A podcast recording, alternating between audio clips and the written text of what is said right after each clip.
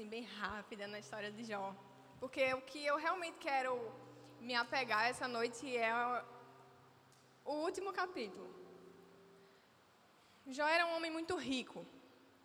O homem mais rico daquela região onde ele morava. Ele tinha muitos animais e tinha dez filhos e era super top lá. E tem aqui uma passagem que fala que ele era um homem muito bom com as pessoas. Ele ajudava as pessoas e, e é interessante que fala assim: quando Jó falava, os jovens se calavam para ouvir. E os anciãos também prestavam atenção, ou seja, Jó era um homem muito respeitado. Agora, capítulo 1, versículo, a partir do versículo 6. Vamos agora para o X do negócio. Diz assim: Certo dia, os anjos vieram à presença do Senhor e Satanás, o acusador, veio com eles. De onde você vem? perguntou o Senhor. Satanás respondeu: Estive rodeando a terra, observando o que nela acontece. Então o Senhor perguntou: Você reparou em meu servo Jó? Super orgulhoso. Não há ninguém na terra como ele. É homem íntegro e correto. Teme a Deus e se mantém afastado do mal. Imagine isso. Vai imaginar uma cena. Imagina Deus lá, um paizão todo orgulhoso, falando isso aí. Satanás respondeu: É verdade, mas Jó tem bons motivos para temer a Deus. Tu puseste um muro de proteção ao redor dele e de sua família e de seus bens e o abençoaste em tudo o que ele faz. Vê como ele é rico. Estende a tua mão e toma tudo o que ele tem, e certamente ele te amaldiçoará na tua face. Imagina, Satanás falando assim: é, ele é assim porque ele tem muita coisa. Agora tira tudo isso aí para tu ver se ele não vai te amaldiçoar na tua face. Aqui está educado, né? Na tua face. Hoje em dia, seria assim, na tua cara. Mas aí, né, é com Deus, né? Não estava falando qualquer pessoa. E aí continua, versículo 12. Pois bem, você pode prová-lo, disse o Senhor. Faça o que quiser com tudo que ele possui, mas não lhe cause nenhum dano físico. Então Satanás saiu da presença do Senhor. Certo dia, os filhos e as filhas de Jó estavam num banquete na casa do irmão mais velho. Chegou à casa de Jó um mensageiro com esta notícia: Seus bois estavam arando e os jumentos pastando perto deles, quando os sabeus nos atacaram. Roubaram todos os animais e mataram todos os empregados. Só eu escapei para lhe contar. Enquanto ele falava, outro mensageiro chegou com esta notícia: o fogo de Deus caiu do céu e queimou suas ovelhas e todos os seus pastores. Só eu escapei para lhe contar. Vai percebendo que sempre escapa um, né? Bem-aventurado aquele que escapa, né? Enquanto ele falava, era um cara chegando, falando. Quando ele estava falando assim, só eu escapei, o outro já estava chegando. Quero falar com o senhor uma coisinha bem legal. Enquanto ele falava, outro mensageiro chegou com esta notícia: três bandos de saqueadores caldeus, uns nomes muito legais, roubaram seus camelos e mataram seus servos. Só eu escapei para lhe contar. Enquanto ele falava, ainda outro mensageiro, tudo de uma vez. Outro mensageiro chegou com esta notícia: Seus filhos e suas filhas estavam no banquete na casa do irmão mais velho.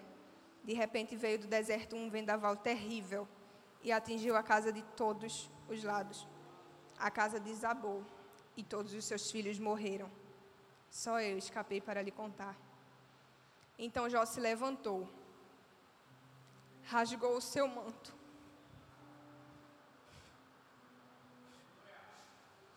Raspou a cabeça, prostrou-se com o rosto no chão, em adoração, e disse: Saí nu do ventre da minha mãe e estarei nu quando partir. O Senhor me deu tudo que eu tinha, e o Senhor tomou. Louvado seja o nome do Senhor. Em tudo isso, Jó nem culpou a Deus. A gente está vivendo um momento que ontem Brumadinho. Aconteceu tudo aquilo, a barragem estourou. A gente não faz ideia do sofrimento de Jó. A gente não faz ideia. E aí o que aconteceu em Brumadinho hoje passou no repórter um pai e ele estava implorando para os responsáveis da barragem fazer alguma coisa e ajudá-los porque ele tinha perdido absolutamente tudo. Ele falou assim: Eu estou aqui com a minha esposa, ela está em estado de choque ainda. Nossa filha de 14 anos está perdida. Eu perdi tudo. E até a roupa que eu tô não é minha. Porque a minha roupa eu perdi. Essa roupa que me deram. E aí a gente para para observar o sofrimento de Jó. Porque ele poderia ter perdido todos os animais, mas ele tinha seus filhos com ele. Então, isso aí a gente constrói de novo, isso aí a gente levanta de novo, isso aí a gente investe e a gente retoma mas e os filhos? E o interessante, Jó não culpou a Deus, pelo contrário. Ele se prostrou em terra, raspou a cabeça em sinal de humilhação e adorou ao Senhor. E quando a gente passa por um momento de dificuldade, um beliscãozinho que a gente leva da vida, a gente já, não, Deus, isso pode acontecer comigo, não. Eu estou na igreja de domingo a domingo, participo do grupo, Sou aqui crente fiel, não estou com esses pecados, que todo mundo peca, né? Mas eu não estou com esses pecados feiosos. E isso acontece comigo. Enquanto Jó perdeu tudo o que tinha. Em vez de culpar a Deus, não, ele se prostrou e adorou ao Senhor. Mas não termina por aí. Ainda tem mais. Capítulo 2, versículo 1. Certo dia, os anjos vieram outra vez à presença do Senhor e Satanás, o acusador, veio com eles. De onde vem? perguntou o Senhor. Satanás respondeu: Estive rodeando a terra e observando o que nela acontece. Então o Senhor perguntou: Você reparou em meu servo, Jó? Não há ninguém na terra como ele.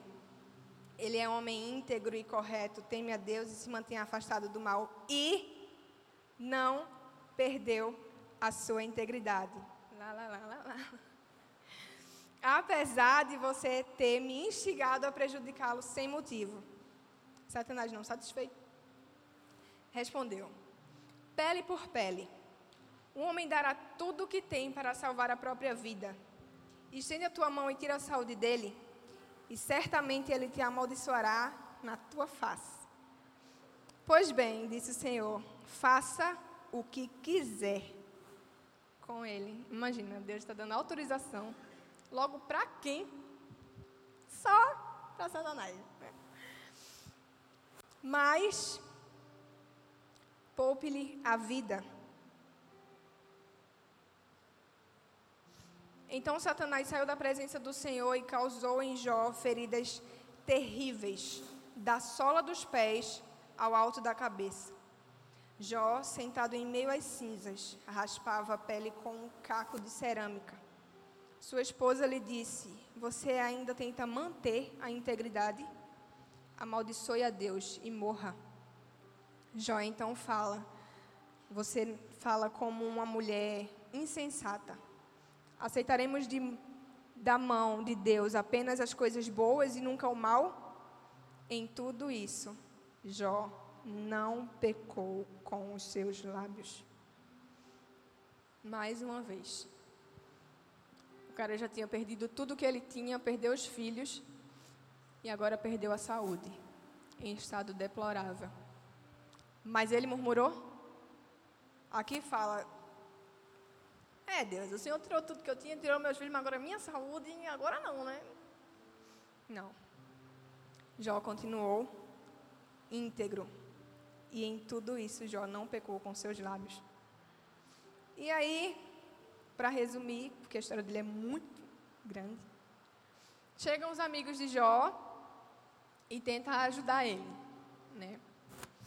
Sabe aqueles amigos que, se você for ver todos as, os argumentos dos amigos de Jó e tal, Sabe aquela pessoa que quando você está passando por um problema desse vezes fala assim, tá vendo? Acho é bom, isso é Deus castigando. Aí em vez de lhe ajudar, não, né?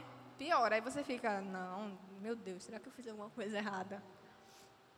E aí aqueles amigos tentando, né? É, é, como se eles fossem advogados da causa de Deus e querendo colocar a culpa em Jó. Assim, você fez alguma coisa, olha, seus filhos morreram porque eles pecaram e Deus castigou. Tem, tem umas pessoas hoje em dia que ainda têm essa mentalidade, né? Que, que o castigo, que Deus vai punir você. E é, é interessante que tem algumas pessoas que se afastam da igreja.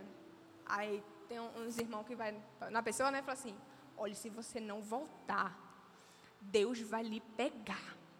Aí a pessoa fica, misericórdia. Se eu voltar para eu vou voltar para um Deus que eu vou ali e já me castiga? Que amor é esse? E aí faz um medo na pessoa, né? E aí quando a pessoa está com alguma doença, isso é castigo de Deus. Aí tá, tem um monte de crente no hospital. Aí faz assim, isso é Deus que está tratando os crentes. Aí põe no leito do hospital. Isso dá um retrocesso na pessoa. Porque é a, é a minha opinião. Eu acredito que o castigo é o próprio pecado. Pecou, você está plantando a qualquer momento vai chegar a colheita. Momentos, lógico, Deus precisa chamar e, né, olha, vem cá, vamos conversar. Porque até a Bíblia fala que o Senhor repreende e castiga todos quanto ama.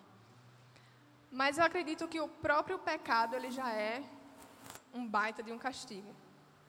E enfim, e aí esses amigos de Jó chegaram com esses argumentos. Dizendo que era culpa de Jó, porque Jó tinha pecado em alguma coisa e isso era castigo de Deus. E aí Jó fica tentando não, mas eu não, eu não pequei em nada. Eu não, eu não pequei, eu sou justo. E aí ele começa a indagar a Deus: Deus, por que, que isso está acontecendo comigo? E é interessante, tem muitas pessoas falam assim: Jó, ele não murmurou. Mas uma pessoa, é porque agora eu não vou saber agora qual o a passagem que está. Mas a pessoa que diz: Maldito seja o dia do meu nascimento. Se isso não é uma reclamação, Imagina você ter um filho e esse filho dizer assim: olha, maldito seja o dia que eu nasci. Não sei para quê, olha, maldito seja esse dia. Isso é uma reclamação. E é interessante porque a gente aprende que, quando a gente está passando por algum problema, a gente não precisa ser perfeito. A gente, a gente vai falhar. Isso é natural. A gente vai errar. Nós somos seres humanos. E a gente vai achar ruim. A gente vai questionar Deus. A gente vai dizer: olha, Deus, isso aqui eu não gostei. E não há problema nisso. Então, se você está passando por alguma situação difícil, a melhor pessoa com quem você pode se queixar é Deus. Chegue diante dele e diga: Olha, Deus, isso aqui não está me agradando, eu não estou gostando disso que está acontecendo. Pode ir diante dele, porque ele não vai lhe castigar, né? Feito algumas pessoas acham. Ele vai lhe ouvir com muito amor. E aí tem toda essa narrativa na, aqui no livro de Jó, dos amigos dele, dizendo que era culpa de Jó, e Jó se justificando que não era culpa dele, que ele era um homem justo e tal. E aí é interessante que quando todo o, os argumentos né, acabam. No capítulo 38 de Jó.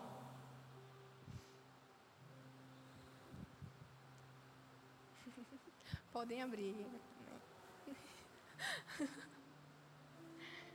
Vamos acompanhar a leitura, que é, é bem interessante. Capítulo 38, a partir do versículo 1. diz assim: Então, do meio de um redemoinho, o Senhor respondeu a Jó. Jó clamava todos os dias a Deus para que Deus tirasse-lhe a vida. Ele não estava mais aguentando. Mas Deus não ouvia esse clamor de Jó. Até que um dia o Senhor respondeu a Jó, versículo 2: Quem é esse que questiona minha sabedoria com palavras tão ignorantes? Versículo 3. Prepare-se como um como um como um guerreiro. Vocês estão com sono?